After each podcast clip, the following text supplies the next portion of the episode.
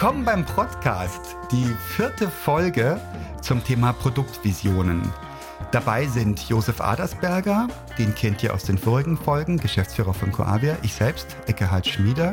Und heute haben wir zu Gast Florian Deisenböck. Florian Deisenböck hat über Softwarequalität promoviert und die Firma CQSE mitbegründet. Ich habe gleich mal nachgeschaut, wofür CQSE steht. Das steht für Continuous Quality in Software Engineering. Florian ist Verantwortlicher für Software-Audits und untersucht gewachsene Softwaresysteme in den unterschiedlichsten Branchen und Technologien. Ich finde das auch einen sehr, sehr schönen Ausdruck, den du da mir mitgegeben hast für deine Bio. Gewachsene Softwaresysteme, genau darum geht es und genau sowas sehen wir ja auch tagtäglich. Florian Deisenberg spricht auch regelmäßig auf Konferenzen und wird immer wieder mit Preisen ausgezeichnet, zum Beispiel mit dem Most Influential Paper Award. Und Florian, im Vorgespräch hast du mich begeistert mit der These, wir wissen, wie wir sauber Software bauen. Wir wissen nur nicht, was wir bauen wollen. Wir haben nämlich keine klaren Produktvisionen. Und wir sind mit Methoden super ausgestattet, wenn es um Software Engineering geht, aber nicht, wenn es um Produktvisionen geht. Florian, wie kommst du zu der These? Was hast du da erlebt oder was erlebst du tagtäglich, um da drauf zu kommen? Naja, also vielleicht muss man natürlich dazu sagen, zum gewissen Grad war das natürlich bewusst etwas überspitzt formuliert, um so einen kleinen Teaser zu bringen, damit ihr mich dann auch hier wirklich zum Podcast einladet. Aber. Aber jetzt nicht zurückrudern. Jetzt wollen wir Butter bei die Fische. Ähm, tatsächlich ist es so, dass sich meine Wahrnehmung schon verschoben hat über die letzten also ich mache das ja jetzt so seit gut 15 Jahren. Und in der Zeit ist meine Beobachtung schon, dass während wir in der Vergangenheit viel stärker sozusagen mit dem Brot- und Buttergeschäft, also wie baue ich so ein Softwaresystem, wie teste ich das ordentlich, wie bekomme ich das langfristig gewartet mit möglichst wenig Aufwänden und ähnlichem, dass wir diese Themen, das gilt sicherlich nicht für alle Organisationen und Firmen, aber es gilt auch für eine ganze Reihe von Organisationen, inzwischen ganz gut im Griff haben. Wo ich sage, die Herausforderung bei den Unternehmen liegt nicht so sehr drin, kriegen sie das, was sie bauen wollen, gebaut und zuverlässig an den Mann oder an die Frau, sondern eher kranken die an der Frage, bauen wir eigentlich das Richtige? Also, was ist denn die Vision für das Produkt, das wir da bauen? Und ich glaube, da steckt aber schon ein ganz entscheidender Punkt auch mit drin, dass dieser Produktbegriff der früher, glaube ich, wirklich den sehr, sehr engen Fokus darauf hatte, jemand verkauft ein Produkt, sich heute sehr viel breiter anwenden lässt und auch angewandt wird auf Softwaresysteme, wo man vielleicht früher von Projekten gesprochen hätte. Das ist vielleicht kein Produkt im strengeren Sinne. Das ist irgendwas, das hat eine, weiß ich nicht, zum Beispiel eine Versicherung, baut ein Vertragsverwaltungssystem. Das ist natürlich kein Produkt in dem Sinne, dass die rausgehen und das verkaufen. Aber sie betrachten es heute viel stärker als ein Produkt. Etwas, was über vielleicht sogar einen erstmal unbestimmten Lebenszyklus weiterentwickelt wird, gepflegt wird, angepasst wird. Und dabei kommt natürlich dann der Visionsbegriff plötzlich ins Spiel, weil während ich vielleicht früher von einem Projekt zum nächsten gedacht habe, vielleicht mal ein Jahr auf Sichtweite, brauche ich jetzt irgendwie eine Vorstellung davon, wo will ich denn insgesamt mit dem Ding hin? Und das ist, glaube ich, tatsächlich zum gewissen Grad unabhängig davon, ob ich da draußen einen Markt habe von Kunden, die ich irgendwie bedienen will, oder ob ich eine interne Fachabteilung habe oder in einer ganz anderen Struktur arbeite. Also diese Produktsicht ist, glaube ich, für viele Systeme inzwischen eher normal geworden und ich halte sie auch persönlich für extrem sinnvoll und hilfreich, selbst wenn ich gar nicht in einem Markt im engeren Sinne operiere mit so einem Software-System. Und um den Bogen da eben zu schließen, mein Eindruck ist, klar, wir haben immer noch diverse Organisationen, die sich schwer tun, tatsächlich das dann auch umzusetzen, was sie geplant haben. Aber ich sehe heute eben eine ganze Reihe gerade von jüngeren Unternehmen, die da sich, glaube ich, gar nicht mehr so schwer tun, die relativ schnell das umsetzen können und für die sich eher immer die Frage stellt, was bauen wir denn da eigentlich?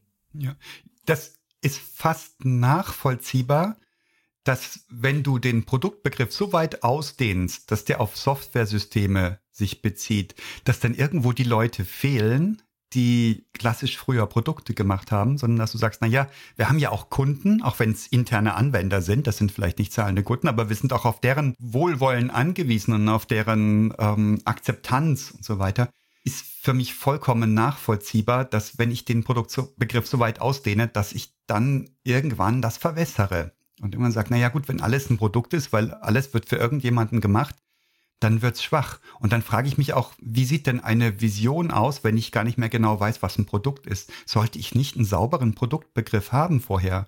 Also, keine Ahnung, eine Packungsgröße, eine Einheitsgröße, also irgendwie so, so viel gibt's dafür, das musst du dafür bezahlen und das und das hast du dafür und dann gibt's die nächstgrößere Größe für den nächstgrößeren Preis? Oder ist das eine naive Vorstellung in deiner Wahrnehmung? Ich glaube, ich würde es tatsächlich umdrehen. Und zwar würde ich die Frage stellen, warum haben wir denn jemals anders über Softwaresysteme nachgedacht? Woher kommt denn die Vorstellung, in Projekten über Softwaresysteme nachzudenken? Also, wie ich an meiner Promotion gearbeitet habe, wie gesagt, so über einen dicken Daumen 15 Jahre her, war es noch recht üblich, dass der viel Fokus sowohl in der akademischen Forschung als auch in der industriellen Praxis auf dem Thema Initialentwicklung von Softwaresystemen war. Was muss ich tun, um ein neues Softwaresystem zu entwickeln? Und dann kam so dieser Nachgedanke, ach so, und dann muss ich das ja irgendwie noch weiter pflegen. Und bei genauerer Betrachtung, wenn ich mir die Gesamtlebenszykluskosten anschaue, war auch damals natürlich schon die Erkenntnis, hä, diese Initialentwicklung, auf die wir uns so stark fokussieren, die macht vielleicht 20 Prozent aus. Und der Rest ist alles eigentlich das, was danach kommt. Und ich glaube, eigentlich würde ich mir heute die Frage stellen, und das hat sich eben, wie ich gerade schon gesagt habe, glaube ich, schon auch deutlich verschoben. Die Leute haben heute viel stärker ein Bewusstsein dafür, wir bauen nicht nur so initial so ein Ding, was irgendwie ein Set von Funktionen können, sondern wir bauen etwas, was einen Zeithorizont von 10, 20, vielleicht 30 Jahren hat. Und ich frage mich eigentlich eher sozusagen, war es nicht naiv, über Software-Systeme als Projekte nachzudenken? Also, du hast gerade die Frage gestellt, sozusagen, welche Art von Betrachtungsweise hier ähm, lässt auf eine Naivität schließen. Und ich würde eigentlich eher sagen, und ich merke, ich drücke mich schon zum gewissen Grad um die Frage rum, was ist jetzt ein sauberer Produktbegriff? Aber tatsächlich würde ich erstmal in den Raum stellen, dass eigentlich die Art und Weise, wie wir in der Vergangenheit Software-Systeme nicht nur entwickelt, sondern auch gedacht haben, eigentlich, glaube ich, die naive Sichtweise war. Weil auch damals war unterm Strich doch jedem klar, dass ein Softwareprojekt nicht nach 18 Monaten zu Ende ist. Ja, und da würde ich Gnade walten lassen, weil das hat sich ja entwickelt. Auch man ist ja, also die Dinge sind immer komplexer geworden und immer größer. Und es kommen immer neuere Technologien in immer kürzeren Entwicklungsschleifen auf uns zu dadurch haben wir ja Legacy-Systeme und ähm, irgendwelche Systeme, die, wo du kaum noch neue Features reinkriegst oder nicht mehr zu vertretbaren Zeiten. Das ist, glaube ich, eine lässliche Sünde, dass wir da noch nicht an Produkte gedacht haben. Und es ist spannend, wenn wir jetzt Softwaresysteme als Produkte betrachten, was das alles ändert. Was ändert sich denn aus einer Qualitätsperspektive an Softwaresystemen, wenn du sie als Produkt denkst?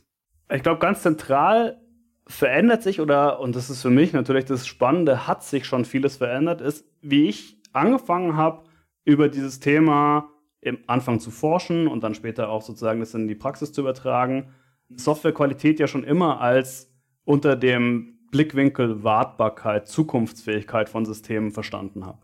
Also mir ging es eigentlich nie um die Fragestellung zum Beispiel, tut das System das, was es tun soll, ähm, nicht, weil das nicht relevant ist, sondern weil ich mich da einfach in dem Bereich nicht gesehen habe, sondern für uns in die Firma war immer die Frage, kann ich mit so einem Software-System in die Zukunft gehen? Und vor 15 Jahren und auch vor 10 Jahren noch mussten wir Leuten erklären, warum das eine relevante Fragestellung ist. Da haben wow. wir den Leuten gesagt, guck mal, ihr habt jetzt dieses Software-System hier geschrieben, aber jetzt, und jetzt kommt wieder die gleiche Litanei, 80% der Lebenszykluskosten fallen jetzt erst an und die besser die Qualität des Systems ist, desto leichter könnt ihr das warten und Kosten sparen und so weiter. Diese Motivation habe ich so oft runter erzählt, dass ich davon träumen konnte jede Nacht. Und irgendwann ist mir relativ eigentlich so plötzlich aufgefallen, ich brauche die überhaupt nicht mehr. Den Leuten ist es heute klar, dass diese Softwaresysteme mhm. lange leben und dass ich natürlich in die Qualität dieser Softwaresysteme, und da geht es natürlich nicht nur irgendwie um die Qualität des Quelltexts, sondern um tausend verschiedenste Fragestellungen, investieren muss, weil ich eben nicht ein Projekt habe, was irgendwann zu Ende ist, sondern ich habe ein Produkt und ich investiere in das.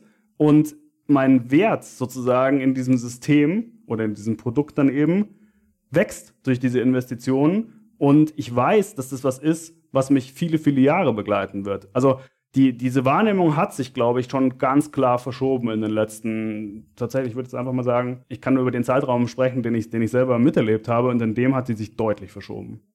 Wie gut lässt sich das ähm, deutlich machen, dass der Wert der Investition in Qualität wächst mit der Zeit. Ist das nicht ein Ding, was ich, wenn ich ein Entscheider bin, eine Entscheiderin, und ich sage, naja, ich hänge die und die Ressourcen rein in das neue System und da kommt jemand und sagt, boah, das Ding muss lang leben, habe ich auch schon mal gehört natürlich, ja klar. du musst mehr Geld in die Hand nehmen, mehr Ressource, ähm, eine andere Art von Testing reinbringen, den Quelltext äh, Qualität sichern. Und wie kann ich das vor mir selbst oder auch vor anderen Leuten in meinem Unternehmen rechtfertigen? Gibt, welche Größen gibt es? Welche Kenngrößen? Es gibt eine ganze Reihe von tatsächlich Überlegungen zu Kosten-Nutzen-Betrachtungen von solchen Einzelverfahren, von insgesamt der Fragestellung Investitionen in Produktqualität. Ich fange mit der Einschränkung an. Ich glaube, wie bei jeder Wirtschaftlichkeitsbetrachtung dieser Art muss man ein bisschen vorsichtig sein. Also in vielen Bereichen gibt es durchaus relevante Fragestellungen, die ich nicht in letzter Konsequenz vollständig quantifizieren kann. Also nimm sowas wie Werbewirkungsforschung nehme ich jetzt 1000 Euro mehr in die Hand für den nächsten Radiospot, ja oder nein? Da kann ich viel zu quantifizieren, aber in letzter Konsequenz bekomme ich es nicht vollständig aufgelöst. Und ich glaube, dieser Einschränkung muss man sich schon bewusst sein. Aber es gibt durchaus Möglichkeiten, das anhand von einzelnen Größen sehr knackig zu machen. Also wir haben mit einer Reihe von Kunden zum Beispiel einfach mal versucht zu fokussieren auf die wenigen Stellen, wo das sehr klar funktioniert. Zum Beispiel haben wir gezeigt, wenn ihr Verfahren einsetzt, wir nennen das zum Beispiel Test-Gap-Analyse, mit der ich semiautomatisch Lücken in meinen Tests aufdecken kann, wie viele Fehler kann ich dadurch konkret vermeiden? Und nochmal die ganzen anderen Fragestellungen ausgeklammert, sondern einfach mal nur auf diese Fehler geblickt. Dann anhand von intern in den Organisationen da durchaus bekannten Größen. Was kostet mich so ein Fehler? Was kostet er mich insbesondere, wenn ich ihn erst im Feld finde und nicht irgendwie in der vorherigen Schleife? Sozusagen ähm, einfach mal hochgerechnet, selbst wenn ich nur das betrachten würde und darüber in einer bestimmten Art von Projekten diese, diese und diese Fehler finde, und das kann man sehr leicht äh, sogar über relativ kurze Zeiträume dann auch äh, verexperimentieren, bekomme ich schon einen positiven Return on Investment, der eigentlich diese Fragestellung bei der genauen Betrachtung gar nicht mehr aufpoppen lässt, und man sagt, es ist vollkommen klar, dass ich in diesen Bereich investieren muss. Vorausgesetzt natürlich wieder, ich habe eine entsprechende Vision von dem Produkt. Weil wenn ich sage, pff, eigentlich äh, ist es gar nicht so relevant an der Stelle und abgesehen davon möchte ich es vielleicht so und so äh, durch was anderes ersetzen, dann ist das natürlich eine andere Überlegung. Also Zeit spielt natürlich immer eine ganz entscheidende Rolle in jeder von diesen Berechnungen. Das war jetzt nur ein Beispiel. Es gibt da noch diverse andere. Also ich würde aufpassen mit so extrem komplexen äh, Kostenmodellen, die sich irgendwie einbilden, alles ausrechnen zu können. Verlässlicher finde ich das anhand von einzelnen Größen relativ klar nachzuweisen. Das funktioniert auch ganz gut. Mhm, weil das wäre natürlich eine traurige Situation, oder? Man hat Software von bester Qualität, die keinem nutzt. Ja, tatsächlich, Josef, du wirst lachen, aber wir sind ja oft in der Situation, dass wir, wie du schon gesagt hast, eingangs, äh, Eckert, gewachsene Software-Systeme bewerten.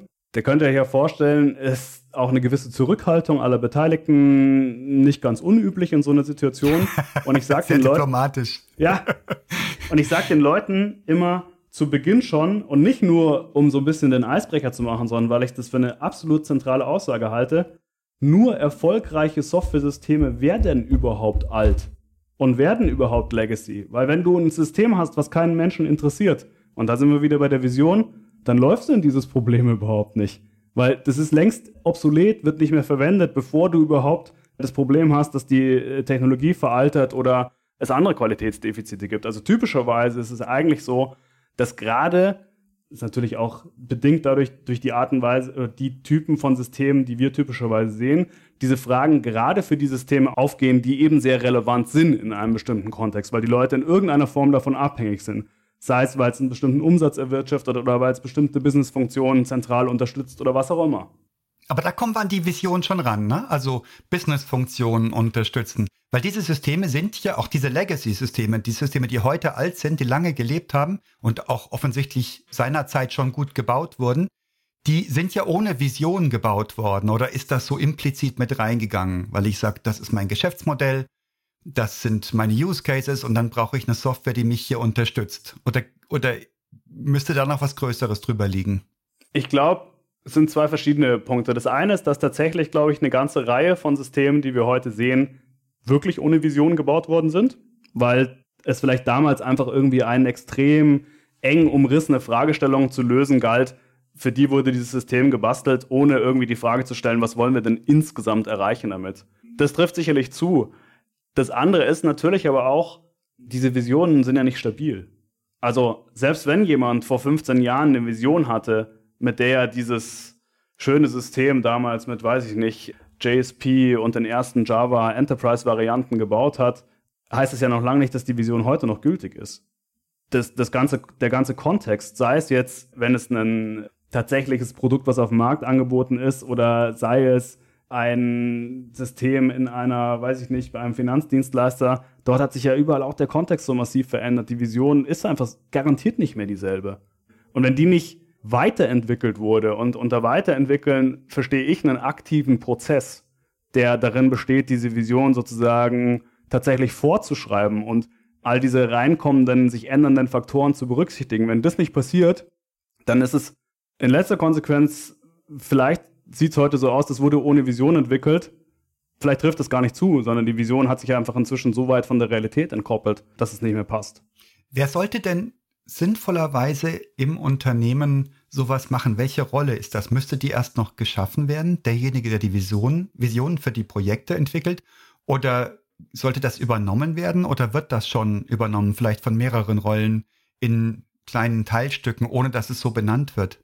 Ich glaube, da muss man jetzt tatsächlich äh, schon anfangen zu differenzieren, um welche Art von Unternehmen geht es auch an der Stelle, weil ich glaube, unterschiedliche Arten von Unternehmen und tatsächlich, ich möchte es nochmal betonen, ich rede sogar nicht nur von Unternehmen, ich rede ganz bewusst von Organisationen. Wir haben relativ viel auch mit Behörden zu tun.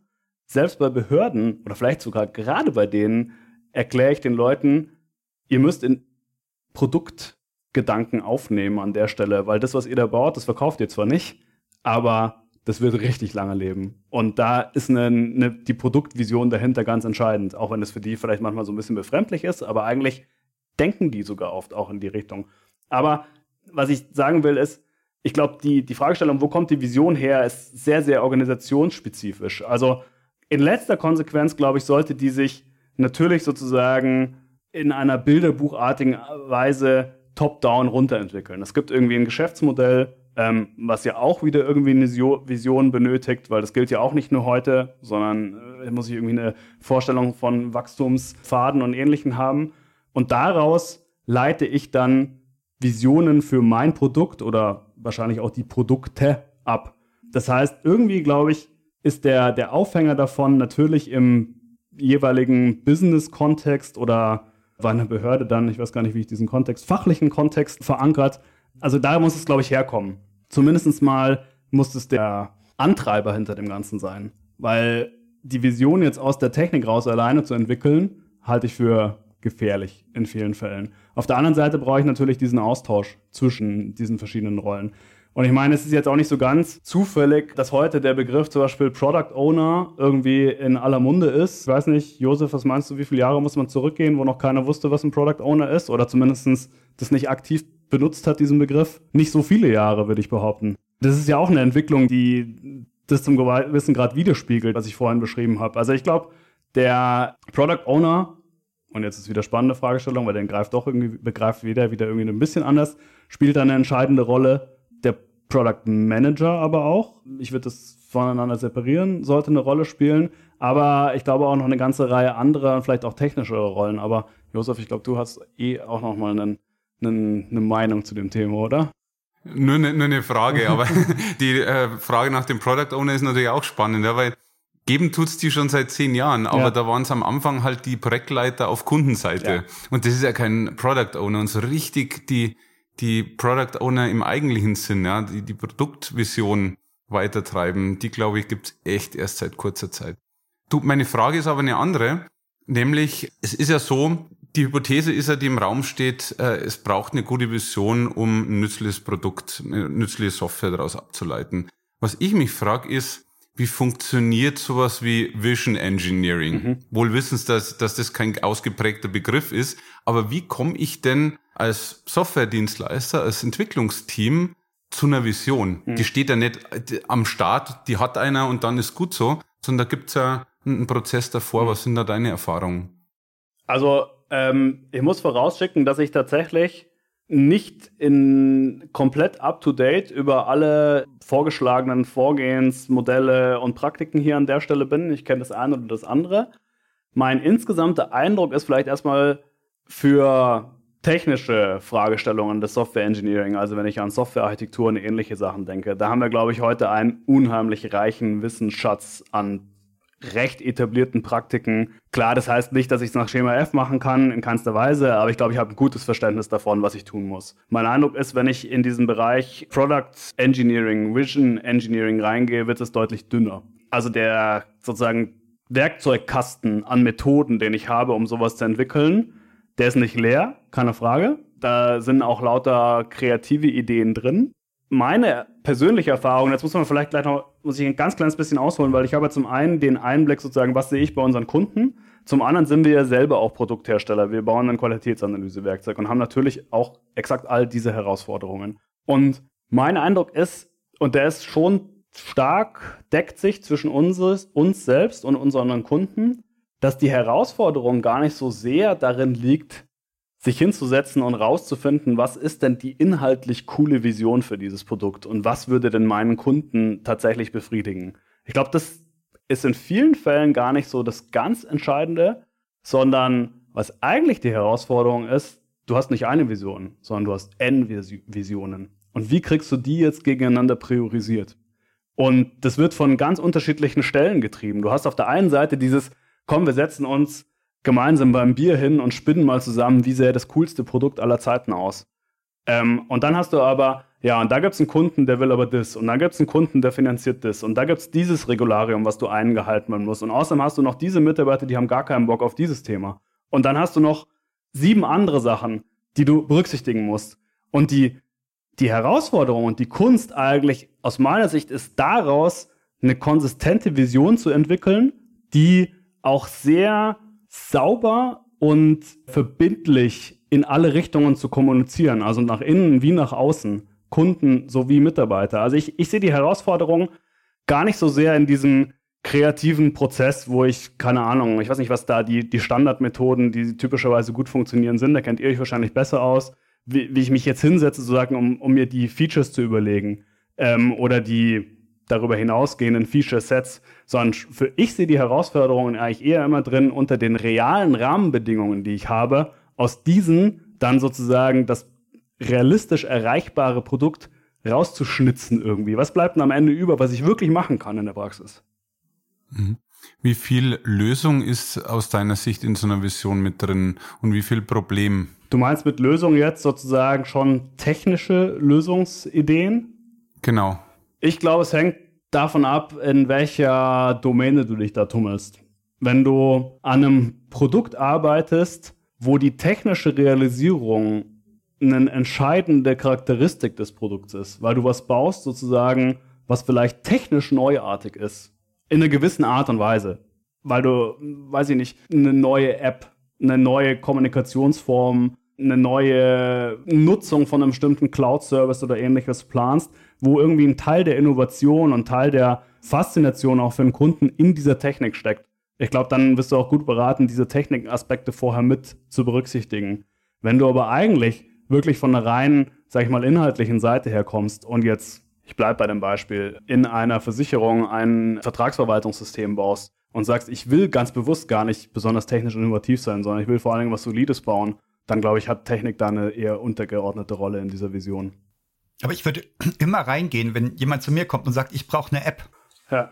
Würde, würde ich immer reingehen und fragen, wofür? Ja. Was ist denn da das Ziel? Und da würde ich aber mir vorstellen, in neun von zehn Fällen gehst du mindestens eine Etage höher oder zwei ja. Etagen höher, was die, was die Vision ja. angeht. Und da wäre die App irgendwie ein, ein Outlet, also ein, ein Kanal für was, was ich machen möchte auch ein möglichst stabiles System bauen, glaube ich, sollte gar nicht, das könnte ein Unterpunkt von der Vision sein, aber da müsste auch was drüber stehen, oder? Also irgendein ein Nutzen. Du hattest den Kunden angesprochen, der natürlich ganz, ganz wesentlicher Stakeholder, aber es gibt ja noch mehr Stakeholder. Es gibt ja da auch die Enablers, die Möglichkeiten, was kann ich überhaupt produzieren, was für Möglichkeiten habe ich da und was gibt denn der Markt her? Also ich beobachte auch Unternehmen, die sich so stark am Kunden ausrichten, dass sie gar nicht mehr drauf gucken, was könnten wir denn als nächsten Schritt auf den Markt bringen, was unsere Kunden verblüfft, was die heute noch gar nicht fragen. Mhm.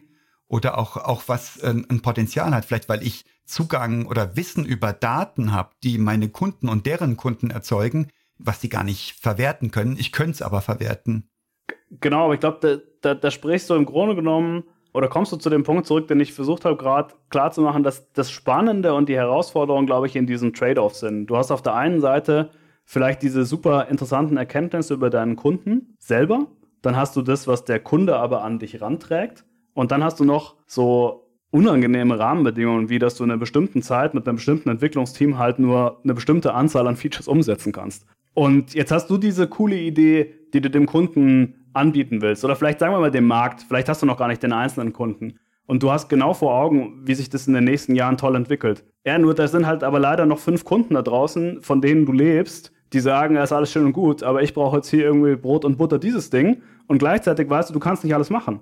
Und jetzt glaube ich, die Kunst ist da drin, unter, und es waren nur drei Rahmenbedingungen. Ich bin mir, ich kann euch sagen, es gibt in meiner Erfahrung noch sehr viel mehr. Unter denen jetzt das ich weiß gar nicht, ob ich Optimum sagen will, sagen wir mal, den Kompromiss zu finden, der dich wirklich in die Zukunft trägt. Weil die tollste Vision zu entwickeln und hinterher kein Geld zu haben, sie umzusetzen, was willst du damit?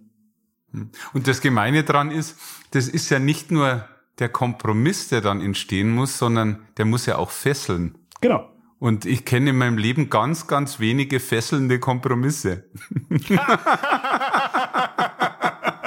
Ich habe mal gehört, der Kompromiss ist die schlechteste aller Lösungen bei einem, bei einem Konflikt, weil, weil beide das Gefühl haben oder alle Seiten das Gefühl haben, sie verlieren.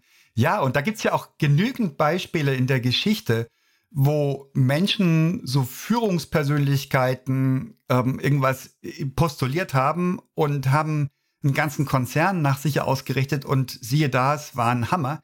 Die, die, wo es nicht geklappt hat, die wissen wir nicht, die kennen wir nicht. Wir wissen nicht, wie viele tausend das waren. Ja, also ich meine, das ist, glaube ich, der mit einer der klarsten Fälle von Survivor Bias. Du siehst halt nur die Dinger, die überbleiben, aber überall dort, ja. wo jemand den Konzern in die tollste Richtung ausgerichtet hat und damit krachend gegen die Wand gelaufen ist. Aber wenn es richtig krachend ist, dann weißt du es vielleicht. Aber in den meisten Fällen ist es eher so schleichend, das kriegst du kaum mit.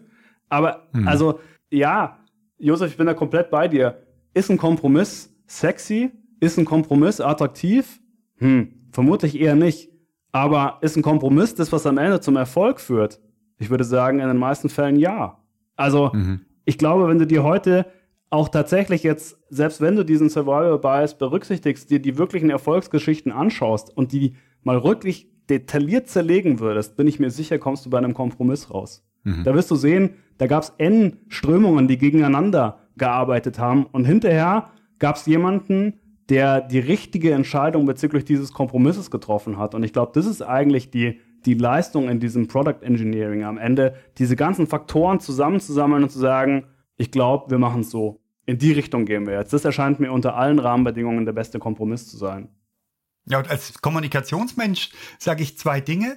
Das eine ist, ja, Josef, das muss kommuniziert werden. Du willst leuchtende Augen sehen um dich rum, sonst kommt nichts zum Fliegen ohne leuchtenden Augen. Mit, mit Dienst nach Vorschrift geht gar nichts. Und ja, du nimmst den Kompromiss und legst ihn rückwirkend so aus, als ob es die Lösung, dieser eine Gedanke wäre. Guck dir die Markenstories von Apple an und es gibt jede Menge solche Geschichten, wo du rückwirkend sagst, boah, musste ja fliegen. Guck mal, der hat Kalligrafie gelernt und nicht Jura. Hm. Also das scheint dann hinterher plausibel und das ist eine Kommunikationsleistung. Mhm. Wahrscheinlich ist es so. Die technische Leistung ist ein guter Kompromiss, ein sauber ausgehandelter, der mich lebensfähig macht und zukunftsfähig.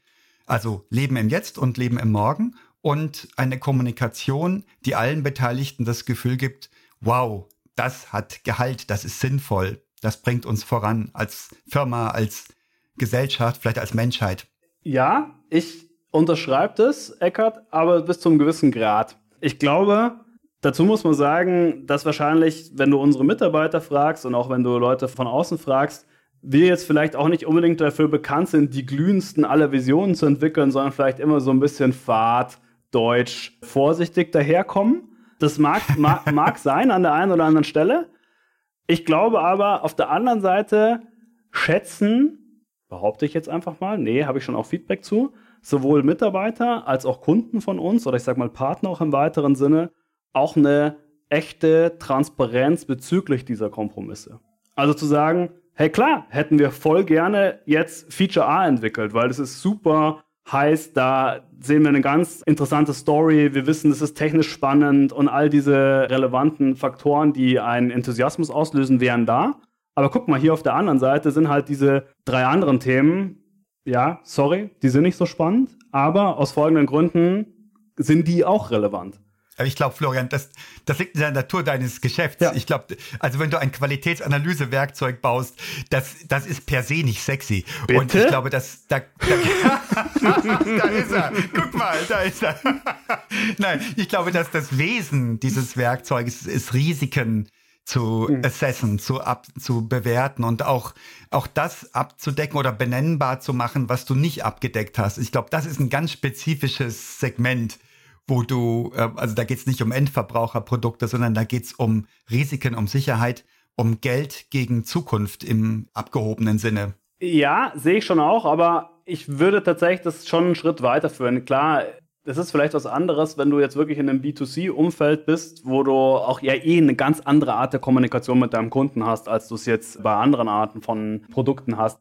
Ich denke aber, dass es schon an vielen Stellen durchaus einen Erfolgsfaktor sein kann, innerhalb, sagen wir mal zumindest innerhalb einer Organisation, relativ klar zu machen, wie genau kam es denn zu dieser Vision? Warum haben wir denn jetzt für diesen Weg entschieden? Weil wir A, B, C als relevant einstufen, D eher nicht und uns da dafür entschieden haben und da dagegen entschieden haben. Und im Übrigen haben wir auch alle Varianten schon einmal andiskutiert, aber sind halt im Endeffekt bei diesem Ergebnis rausgekommen.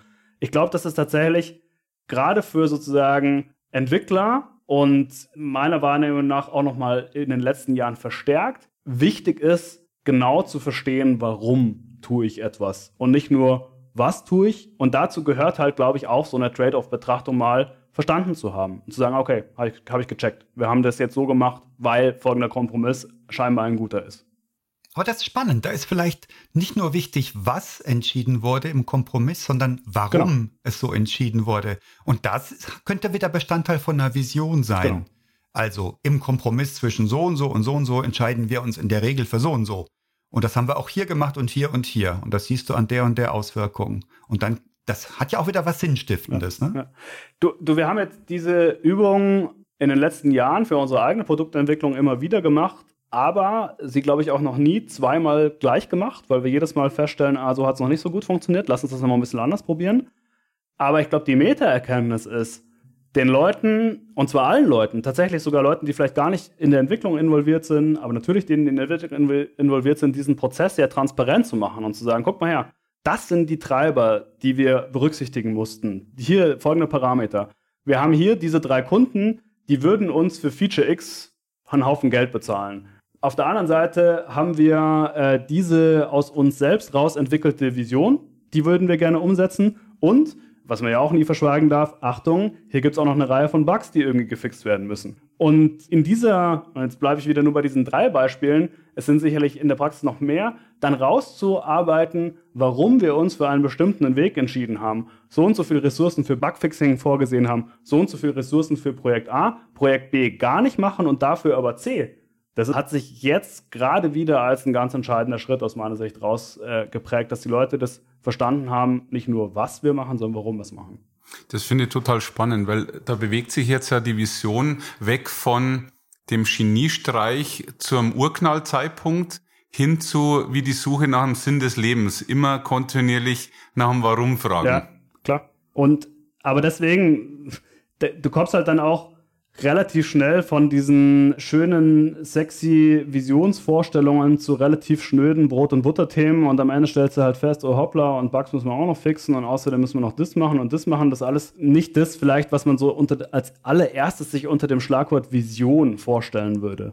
Ist es so wahnsinnig visionär? Hm, keine Ahnung. Ist es für den langfristigen Erfolg von dem Produkt relevant? Absolut. Ja, und ich könnte mir vorstellen, dass alles, was mir in einem Konfliktfall hilft, eine souveräne und auch schnelle Entscheidung zu treffen, das ist ein Bestandteil von einer Vision, der positiv ist.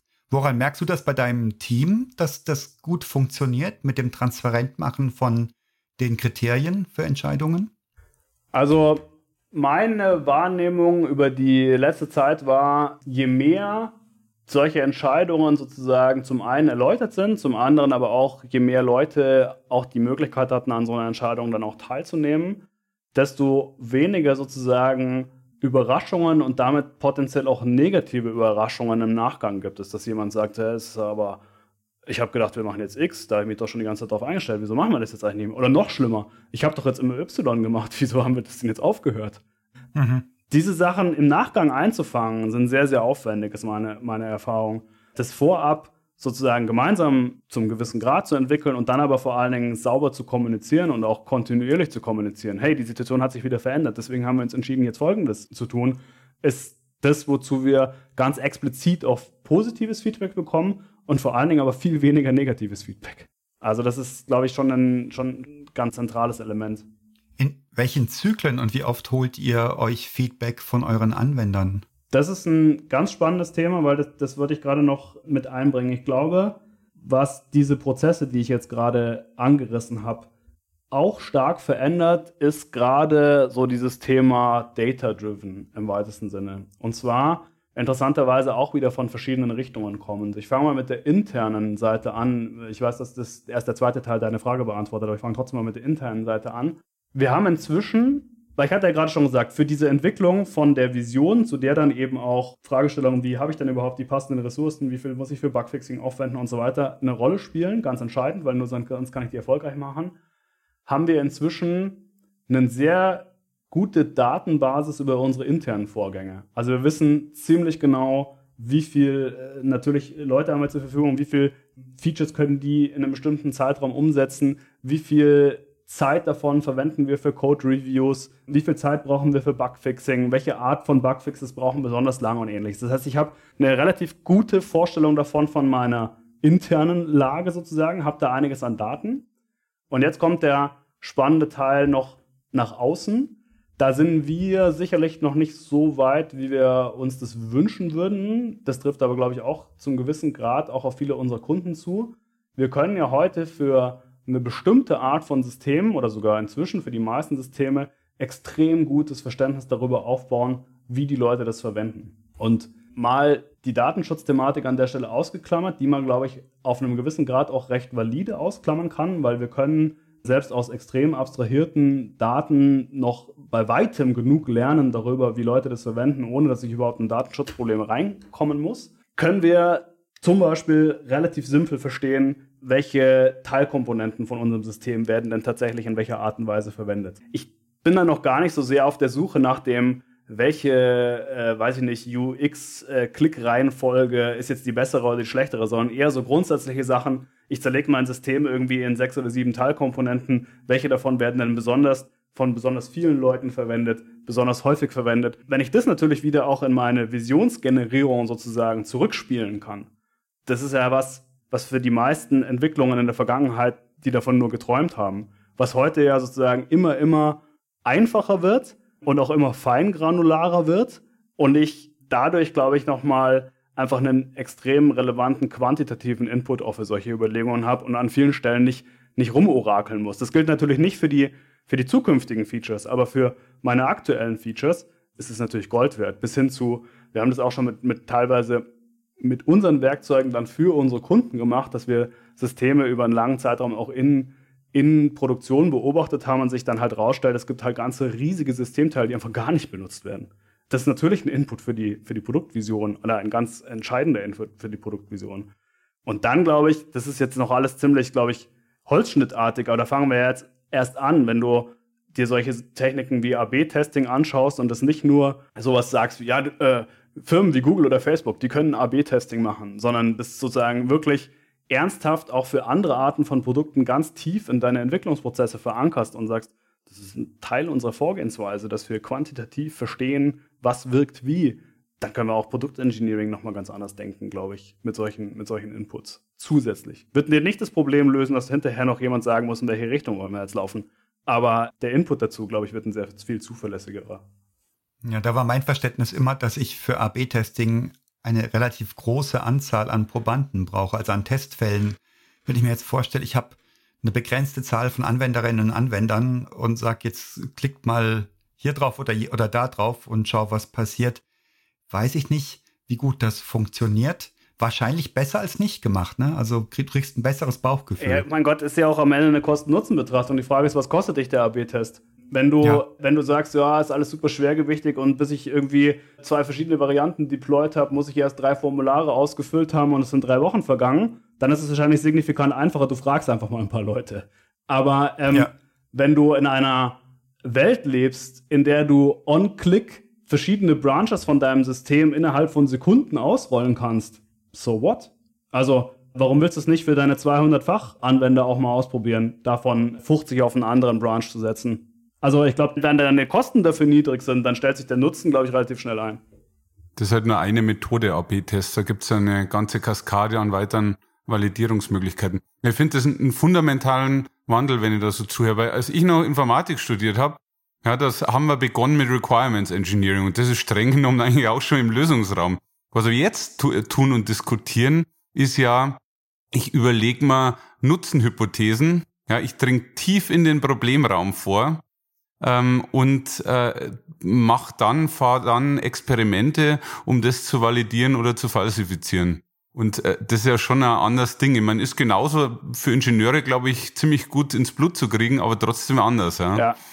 Also ich glaube auch, dass man natürlich jetzt das nicht überschätzen darf, weil ich glaube, es gibt an verschiedenen Stellen natürlich in letzter Konsequenz simplere Methoden, solche Hypothesen auch zu falsifizieren. Wie gesagt, vielleicht ist es auch ganz gut, einfach mal mit jemandem drüber zu reden. Das hilft an manchen Stellen auch. Aber ich glaube sozusagen überhaupt die Möglichkeit zu haben und wie ich gerade schon angerissen habe, ich glaube durch ein interessantes Zusammenspiel an aktuellen Entwicklungen, also sowohl auf der Architektur, vor allen Dingen natürlich der Cloud-Ebene, als auch auf der DevOps, also damit auch Prozessebene sozusagen, tut sich aktuell so viel, was es uns viel leichter macht, solche Dinge anzuwenden. Also was halt früher einfach viel zu schwergewichtig gewesen wäre. Und ich glaube, das sind, das sind Praktiken, die werden nicht an aller Stelle die beste Lösung sein, aber ich glaube, die werden sich in Zukunft als ein ganz entscheidendes Werkzeug in unserem Software Engineering, Produkt Engineering Werkzeugkasten befinden und das wird man benutzen. Und nicht nur, wenn man Google heißt. Wenn ich jetzt diesen Podcast gehört habe und sage, wow, die haben recht, die Jungs, ja, da ist was dran. Wir stricken auch an unseren Systemen rum und mit Mittelfiel-Vision. Was ist denn ein sinnvoller Hebel? Wo habe ich einen Quick-Win? Wo kann ich mal was anfangen, vielleicht auch Kolleginnen und Kollegen begeistern, um visionärer vorzugehen? Ich glaube, so wie du ja vorhin schon gesagt hast, im Endeffekt musst du das von deinem Anwender her aufrollen. Also wir stellen immer wieder fest, und in dem Fall bin immer vorsichtig mit der Pauschalisierung immer. Achtung, Rekursion. Ähm, aber an der Stelle, glaube ich, ist es durchaus gerechtfertigt, von immer zu sprechen, dass wir es mit Entwicklungsabteilungen zu tun haben oder auch äh, ganzen Organisationen, die Produkte bauen und sich doch erstaunlich wenig mit den eigentlichen Anwendern austauschen darüber. Also dieses, geht mal zwei Schritte zurück und setzt euch mal mit jemandem zusammen, wie gut es eigentlich wirklich funktioniert. Und dann natürlich mit dem Twist, schafft ihr es, aus euren Anwendern eine Vision rauszubekommen. Weil, wenn du natürlich, ich glaube, einer von euch beiden hat es vorhin schon gesagt, wenn du nur den Anwender fragst, was willst du denn haben, dann sagte der, ich will es genauso haben wie jetzt, ich möchte nur, es ist ein kleines bisschen schneller soll es sein. Aber wie, wie bringst du den dazu, dir zu helfen, sozusagen diese, diese Vision zu entwickeln? Und ich glaube aber, das ist alles noch gar nicht besonders abgefahren. Ich glaube, da muss man sich mit den Leuten einfach mal zusammensetzen und sagen, was passiert denn da? Was, was, was tut ihr denn da eigentlich? Und was glaubt ihr, wie könnte das schneller gehen, wenn wir mal wirklich ein paar Schritte zurückgehen? Ich glaube, da sind dann solche Kreativverfahren, wie sie in verschiedenen Workshop-Formaten und Ähnlichen eingesetzt werden, durchaus auch ein erster guter Schritt. Wiederum, ich glaube, spannend wird es dann danach, wenn du das gelernt hast. Wie bringst du das unter den realistischen Rahmenbedingungen dann zu einem guten Ergebnis? Und ich glaube, dass in vielen Organisationen diese Aufgabe der Visionsentwicklung einfach als explizite Aufgabe noch nicht klar genug ist. Also, dass das ein Job ist, sich sowas zu überlegen und dass es auch ein Job ist, der potenziell auf einer ziemlich hohen Ebene zumindest mal irgendwie bekannt sein sollte oder vielleicht sogar verankert sein sollte. Also dass auch ein Bereichsleiter, ein Vorstand oder ähnliches eine Rolle in so einem Prozess spielt und nicht nur sagt, ja, die bauen da halt irgendwie so ein Software-System und dann schauen wir mal, ob das irgendwie uns weiterhilft, sondern dass der ein ganz entscheidender Inputgeber für diesen ganzen Prozess ist, er oder sie, ist, glaube ich, ein ganz relevanter Punkt sozusagen. Ist das jetzt eine direkte Antwort auf, was, was ist der Quick Win? Nee, weil das eine Organisationsänderung, was so ziemlich genau der Gegenteil von Quick äh, Win ist. Aber auf der Arbeitsebene, glaube ich, kannst du da tatsächlich relativ schnell sogar Erkenntnisse treffen. Also, was ich immer ganz spannend finde, wenn wir Audits machen, dann machen wir typischerweise so relativ breit gestreute Interviews. Also zum einen mit Leuten, die das System entwickeln, Leuten, die das System betreiben, aber auch mit Leuten, die das System nutzen. Mhm. Wie viele Interviews kannst du in so einem Audit machen? Ein Dutzend oder so. Also nicht wahnsinnig viele, vielleicht auch mal zwei Dutzend. Und selbst in diesen Interviews kommt dann schon raus, dass irgendwie fünf Leute befragt, du vier verschiedene Vorstellungen davon bekommst, was das System eigentlich tun soll und vor allen Dingen, wo es in Zukunft hingehen soll. Und ich sage, dieses Interview dauert jeweils 30 Minuten, ja. Also diesen, diesen Aufschlag, das rauszubekommen, dafür musst du keinen Berater kommen lassen. Das kannst du längst gelöst haben, indem du einfach mal intern mit den Leuten sprichst. Ja, wahrscheinlich ist es schlau, da jemanden zu haben, der oder die auf so die typischen Biases geschult ist, ne? Und auch die, genau wie bei den Workshop-Methoden, die du brauchst, um Leute davon wegzubringen, zu sagen, ja, es soll halt so sein, wie es ist, nur schneller, dass du mal wirklich so Design Thinking hier deine Marshmallows auspackst und Spaghetti oder einen Lego-Kasten mal aufmachst und die Steine über den Boden wirfst und sagst, so jetzt bau mal eine Lösung. Und ganz wichtig, jetzt mach sie wieder kaputt und bau aus den Steinen was Neues. Also dieses Dekonstruieren, dass wir das lernen, dass wir von, dass wir lauter Vorannahmen haben, die uns im Weg stehen. Also ich glaube, so ganz folge ich dir nicht, dass es reicht, mit den Leuten zu sprechen. Aber ja, es ist so viel Mehrwert, als nicht mit den Leuten zu sprechen. Und wahrscheinlich bekommst du ganz automatisch ein Gefühl für, was die Leute dir typischerweise antworten, wo du sie verblüffst und wo du sie rausholst aus einem Bias-Denken. Wieso muss doch so sein? Wir sind doch eine Versicherung oder irgendwas, dass man da wirklich nochmal rausgeht. Keine Frage. Das ist keine vollständige Antwort, aber ich glaube, es ist ein relativ, also die Frage war nach dem Quick Win. Und ich glaube, da kriegst du in wenigen Stunden einen relevanten Input raus, wenn du über ein relativ breites Personenspektrum mit den Leuten sprichst. Also für uns ist fast immer ein Eye-Opener in so einem Audit, sprich mit jemandem aus dem Support, sprich mit jemandem aus dem Vertrieb. Ja. Ich habe, glaube ich, wirklich fast noch nie nach 30 Minuten nicht irgendwas gelernt gehabt, wo ich sage, Moment mal, was ist denn hier eigentlich los, ja? Ja, das fängt mit ganz banalen Sachen an, ja. über die man nie gedacht hätte. Ja. ja. da bist du noch gar nicht philosophisch unterwegs. Ja. Völlig richtig. Aber woran liegt das denn? Du sagtest, dass wir uns traditionell, oder ich glaube, traditionell war nicht dein Begriff, aber typischerweise wenig austauschen. Und ja, das ist ja unser aller Erfahrung. Wir sprechen viel zu wenig. Vor allem mit den Leuten, die das dann benutzen, was wir machen. Woran liegt das denn? Ich weiß nicht, ob es dafür eine pauschale Antwort gibt. Ich glaube, es gibt natürlich, also zumindest sehe ich die Organisationen, die sich einfach sozusagen schon strukturell im Grunde genommen gegen so eine Erkenntnis aufgestellt haben, weil sie die Sachen so voneinander trennen. Also, wenn du so eine klassische, es gibt die Entwicklungsabteilung, es gibt die Betriebsabteilung und dann gibt es einen Support und dann gibt es jemanden, der Vertrieb macht. Und Marketing, nicht vergessen, das sind auch, die, auch nochmal ein, ein Spannungspol in dem System. Ja, genau. Und im Worst Case führt das Ganze irgendwie beim Vorstand zusammen, ja? Also, woher soll der Austausch kommen an der Stelle? Also, wenn der, wenn der strukturell sozusagen schon gar nicht begünstigt ist. Ich glaube, das ist an vielen Stellen nicht mehr so der Fall. Es gibt schon noch diese Strukturen, aber ähm, ich glaube, die, die weichen sich zumindest mal an einigen Stellen. Also, ich meine, DevOps ist natürlich offensichtlich, aber es gibt auch noch andere Stellen, an denen sich das schon aufweicht. Das andere ist, ich glaube, es ist auch eine firmenkulturelle Frage, schlicht und einfach. Tausche ich mich zu solchen Themen auch kritisch aus? Also gibt es im Grunde genommen etablierte Review-Zyklen für verschiedene Fragestellungen? Und gibt es auch die passende Review-Kultur, um daraus sozusagen einen konstruktiven Output zu erzeugen und nicht nur Reibung? Also ich kenne doch eine ganze Reihe von Organisationen, die sich mit sowas noch nach wie vor schwer tun, aus so einem kritischen Feedback raus sozusagen eine wirkliche Energie entwickeln zu können und das, das weiterzuentwickeln. Also das sehe ich als einen, als einen Teil da. Und das andere ist natürlich auch, bist du irgendwie incentiviert, darüber nachzudenken, ob das, was du da tust, sozusagen im Großen und Ganzen auch Sinn ergibt. Gilt, glaube ich, nicht für jeden Softwareentwickler. Das ist richtig, richtig, richtig spannend. Ja. Ne? Wenn du dich als Rädchen empfindest in einer großen Maschine, dann wahrscheinlich eher nicht. Ne? Und wie du vorhin schon sagtest, wenn ich teilhabe, teil, teilhaben kann an den Entscheidungen, an den Entscheidungswegen, die getroffen werden an anderen Stellen, dann führt das potenziell dazu, dass ich mich verantwortlich fühle, auch für das, was ganz hinten rauskommt, vielleicht sogar auch für das, was ganz vorne reinkommt. Total spannend. Ich meine, das sind ja auch, würde ich sagen, in vielen der Überlegungen, die hinter den agilen Entwicklungsmethoden, wenn ich es mal so pauschal nennen darf, steckt ja genau auch aus meiner Sicht solche Überlegungen. Zu sagen, ich möchte viel stärker eigenverantwortlich ganze Themenbereiche von Leuten bearbeiten lassen. Also wenn ich an Feature-Teams und ähnliches denke, wo ich sage, wo halt viel stärker die Vorstellung ist, ich bin eben nicht dieses Rädchen, was halt irgendwie hier, keine Ahnung, den Webservice zur Verfügung stellt anhand der Spezifikation X und irgendjemand wird ihn schon nutzen oder auch nicht, ist mir egal. Solange halt sozusagen ich die Spezifikation eingehalten habe, ist alles gut.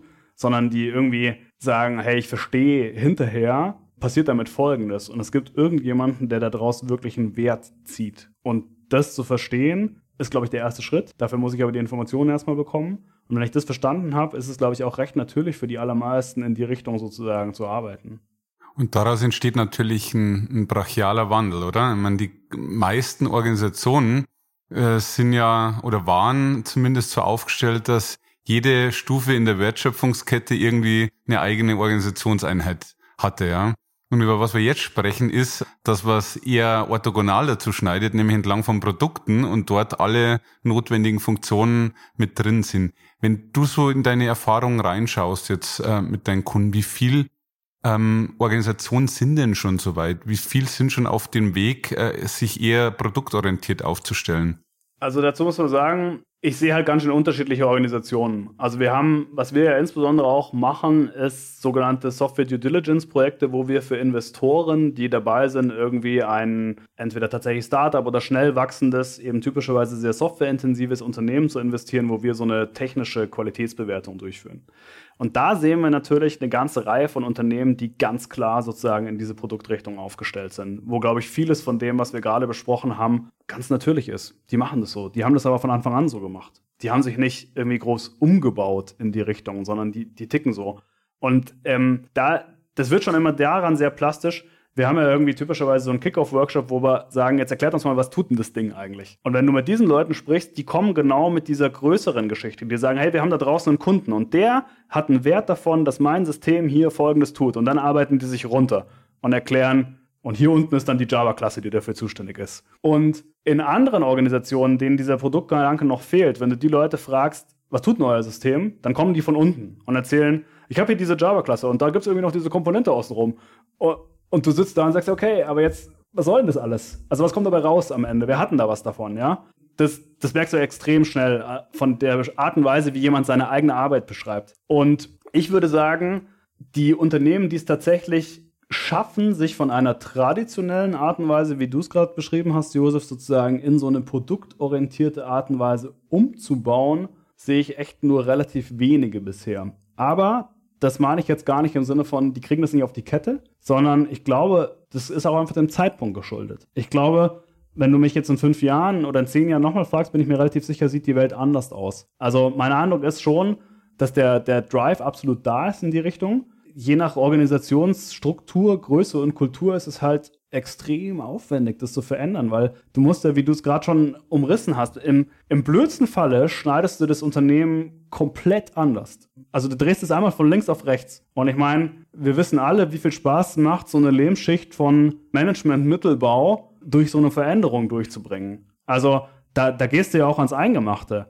Dann nimmst du Leuten potenziell auch Dinge weg. Und du musst sie gleichzeitig noch davon überzeugen, dass das Neue irgendwie viel besser ist. Also, ähm, ich glaube, das dauert einfach. Auf der anderen Seite, jetzt mal etwas drastisch formuliert, ich glaube, am Ende werden halt vor allen Dingen die überbleiben, die das schaffen, sich in die Richtung aufzustellen. Ja, und wenn du das Zielbild vor Augen führst, das du gerade beschrieben hast, jemand dreht an einem kleinen Rädchen im ganzen Getriebe und du fragst ihn, was machst du da? Und er sagt nicht, ich drehe an einem kleinen Rädchen, sondern er sagt, ich arbeite an dieser großen Lösung. Das ist doch ganz zauberhaft, dass das ein Gewinn ist für jeden und jede einzelne von uns. Scheint mir so auf der Hand zu liegen. Und ja, der Weg dahin, der wird schwer. Das kann ich nachvollziehen. Ja, liegt, liegt auf der Hand. Für dich, für mich, für den Josef. Aber äh, du darfst ja auch nicht vergessen, wir kommen doch aus einer Welt, noch Ende der 90er, Anfang der 2000er haben alle Leute von CMMI gesprochen. Ich meine, um was geht es bei CMMI? Da geht es um Prozessqualität, die sicherstellt, dass du einzelne Leute beliebig austauschen kannst in letzter Konsequenz. Die Idee dahinter war, wenn wir nur den Prozess möglichst perfekt geschliffen haben, dann sind uns diese einzelnen Leute da in letzter Konsequenz gar nicht so ganz wichtig, weil die tun halt das, was der Prozess vorsieht. Das ist jetzt keine, ja, das ist 20 Jahre her. Und jetzt sagst du, ist ja ganz zauberhaft, wenn die Leute sozusagen eigens ihren Beitrag da drin sehen und so weiter, unterstreiche ich komplett. Aber die Leute, die sich vor 20 Jahren diese Art von Softwareentwicklungsmodellen ausgedacht haben, die sind ja nicht weg. Das ist richtig. Und die Demografie war eine andere vor 20 Jahren. Genau. Und heute suchen sich Software-Engineers aus, wo sie arbeiten wollen, wo sie Sinn empfinden und wo sie Glück empfinden bei ihrer Arbeit. Und ich glaube, das ist eine ganz gute Entwicklung in gewisser Hinsicht. Verstehe mich da nicht falsch. Ich unterschreibe das komplett. Ich bin da mhm. exakt der gleichen Meinung und ich glaube, dass das eben auch in letzter Konsequenz zum Erfolg von solchen Ansätzen beitragen wird. Aber ich glaube, man darf nicht vergessen, dass das fast entgegengesetzte Vorgehen vor nicht allzu langer Zeit noch der State of the Practice war. Und das ja. natürlich tief sitzt an vielen Stellen. Mhm. Und, und das geht ja auch hoch bis in, in alle Ebenen. Also ich meine, wenn du, wenn du auf einer gewissen Ebene jemanden hast, der sagt, meine Welt funktioniert aber so, dass ich in äh, bestimmten Kategorien und Projekten denke und wenn ich keine Deadline äh, genannt bekomme, dann kann ich nicht arbeiten, dann hast du halt Herausforderungen, wie du mit diesen Ansätzen umgehst. Mhm. Cool, Florian. Was für ein Rundgang. Total spannend. Hat bei mir stark resoniert. Ich habe wirklich, wirklich mich ganz oft wiedergefunden, auch mit den Dingen, die ich zu beobachten glaube.